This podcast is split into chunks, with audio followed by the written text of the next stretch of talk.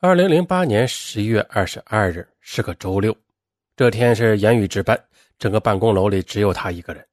严宇决定在这一天解决问题。那天去档案室，呃，严宇发现了一个叫唐梅志的户口材料，他是北京某大学的一位老师，爱人叫孙丹，还有一个女儿。这家庭情况跟王进军很像。孙丹和女儿的户口，二零零八年落入北京。户籍地在北京市丰台区的一个小区，严宇打算呢，把王进军老婆孩子的户口也放到这个唐梅志家里。于是呢，周六早晨，严宇走进单位大门，心里便开始紧张了。门卫跟他打招呼，他都没有听到。啊，一个人走在楼道里，还神经质的不停的往回看，啊，看看后面有没有什么人跟着。啊，于是呢，坐到办公室里，他打开电脑。言语的手竟然有点发抖，但是发抖归发抖，他还是像往常一样输入了自己的口令和密码，进入了系统。心砰砰直跳。言语把王进军老婆孩子的名字输进去之后，然后又删掉了。哎呀，劝君莫伸手，伸手必被捉。这言语的大脑中闪过这样的一句话，他有点胆战心惊了。他站起来给自己倒了杯水，定了定神。过了一会儿。他想出了一个办法，拿起电话，他拨通了同事安小峰的手机。言语在电话里说：“有人等着办理户口，但是自己的口令和密码出了错误啊！让安小峰把他的密码告诉他。”电话那头的安小峰担心耽误工作，想都没有想就告诉了言语。然后言语顺利的进入了安小峰的电脑系统。于是呢，不到一分钟的时间，王进军妻女的户口就通过安晓峰的系统落入了唐梅志家里。于是啊，几张户口页马上从打印机里吐了出来。做完这一切，严宇拿着户口页走出单位，并且悄悄带走了唐梅志妻女的户口材料，直奔马昭文处。当马昭文接过崭新的户口页，不禁有些吃惊。他没有想到，言语竟然如此顺利的就办妥了这件挠头的事情。马昭文喜出望外的问言语是怎么办的，而言语只是淡淡的说了句：“你别管了。”顾不上马昭文亲热的挽留，就回家了。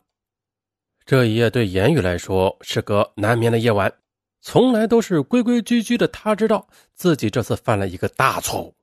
第二天，言语说自己病了，跟领导请了假。他把自己关在家里，心里七上八下的。一方面心存侥幸，希望能蒙混过关；另一方面害怕东窗事发，自己身败名裂。到了下午五点，言语的电话响了，是同事安晓峰。安晓峰询问呢，这新录入的两个人的进京户口怎么没有相关的材料啊？此时，言语的心一下子跳到了嗓子眼他赶忙说：“嗯，这材料锁到自己柜子里了，自己病好了，上班之后就交上去。”严毅在家休息了两天，也冥思苦想了两天。啊，第三天早晨，他六点钟就来到了单位。这时单位还空无一人呢。严宇偷偷的找出了唐梅志妻子和孩子的迁移证，在上面增加了王进军妻女的名字。十一月的北京清晨已有寒意了，但是严宇做完这一切，竟然出了一头的汗。哎呀，这心呐砰砰跳啊！也不说这亏心事不能做呀，他做了，他老出汗，凉飕飕啊。哎呀，但是已经做了啊。这一天，言语都心不在焉，他担心会被别人发现自己做了手脚，但一想到马昭文，他的心里又有一种甜蜜。如果这次能够侥幸过关，这不是帮了马昭文一个大忙吗？那他该有多高兴啊！呃，但是呢，如果被发现呢？言语是不敢往下想了。嘿，让言语没有想到的是，他做的手脚很快的就被别人发现了。那天下午，正要下班离开的言语被叫到了领导办公室，领导说要找他谈谈。言语脑子嗡的一声，一片空白。他没想到事情这么快就败露了。原来呀，这言语私改户口的当天晚上，同事王丽来接班。他在核对户口材料时就发现了差错，因为被言语私改的两个户口没有入户材料，四项变动簿册也未进行登记。由于系统登记承办人为安晓峰啊，王丽马上打电话给安晓峰，但安晓峰说，当天自己参加警协的晋升考试，并不在单位啊，是言语要了自己的口令和密码。因为王丽当天没有联系到言语，便在问题户口上做了标记，等言语上班后问清楚再说。但是，一连两三天，这言语都没有来上班。王丽怕担责任呢，便将此事向领导做了汇报。领导得知此事后，随即的派人到唐梅志的家里进行了调查。调查结果是，除了唐梅志的妻女，并没有其他人迁入他家名下。而言语上班之后交过来的材料。经过核对之后，发现是进行了涂改的。啊，在领导面前，言语毫不隐瞒的将事情的来龙去脉向领导做了汇报。很快的，言语被刑事拘留了。这检察机关介入之后，以滥用职权罪向北京市丰台区人民法院提起了公诉。在看守所里，言语写了一封长长的悔过书。他写道：“马昭文为我付出了很多，他是真心的。”我认为我为他做点什么也是应该的，但是我的方式错了。我知道我已经构成了犯罪，我会改过自新，正视自己的犯罪事实，让它作为我一生的深刻教训，能勇敢的面对以后的人生。二零零九年八月十三日，言语滥用职权一案在北京市丰台区人民法院公开开庭审理，这是一场特别的庭审，台下那是坐满了言语以前的同事。当审判长敲下法锤，宣布带被告人言语入庭的时候，旁听席上是一片寂静。只见言语穿着看守所的号服，戴着手铐，走到了法庭。